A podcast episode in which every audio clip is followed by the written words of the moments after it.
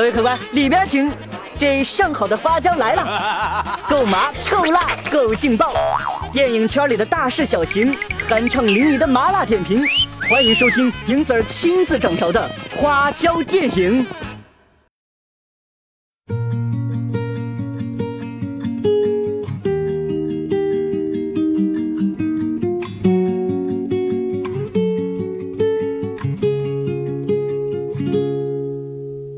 我的名字叫 Jack，我和妈妈住在一个小盒子房间里。我醒来，跟每天一样，对妈妈打招呼，对台灯打招呼，对水槽打招呼，对马桶打招呼，对我世界里的所有打招呼。我今天五岁生日，我和妈妈一起做了蛋糕，但我不开心，因为我没有生日蜡烛。然后妈妈拥抱了我，我就不生气了。我说，希望等我六岁生日的时候。能有生日蜡烛。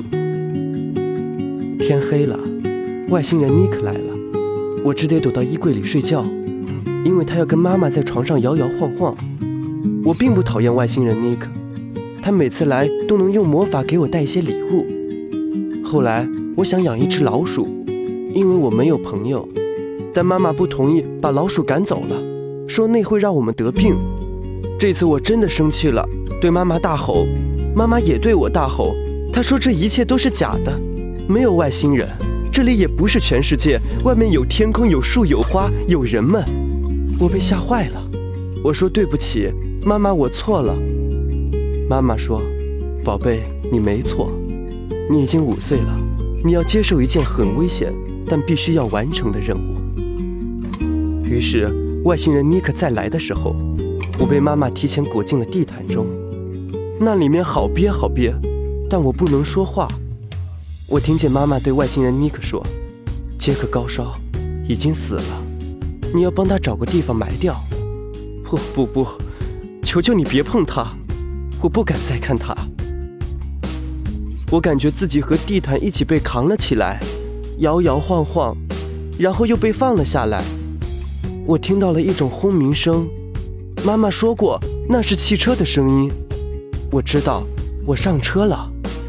我扭啊扭啊扭，终于挣脱了地毯。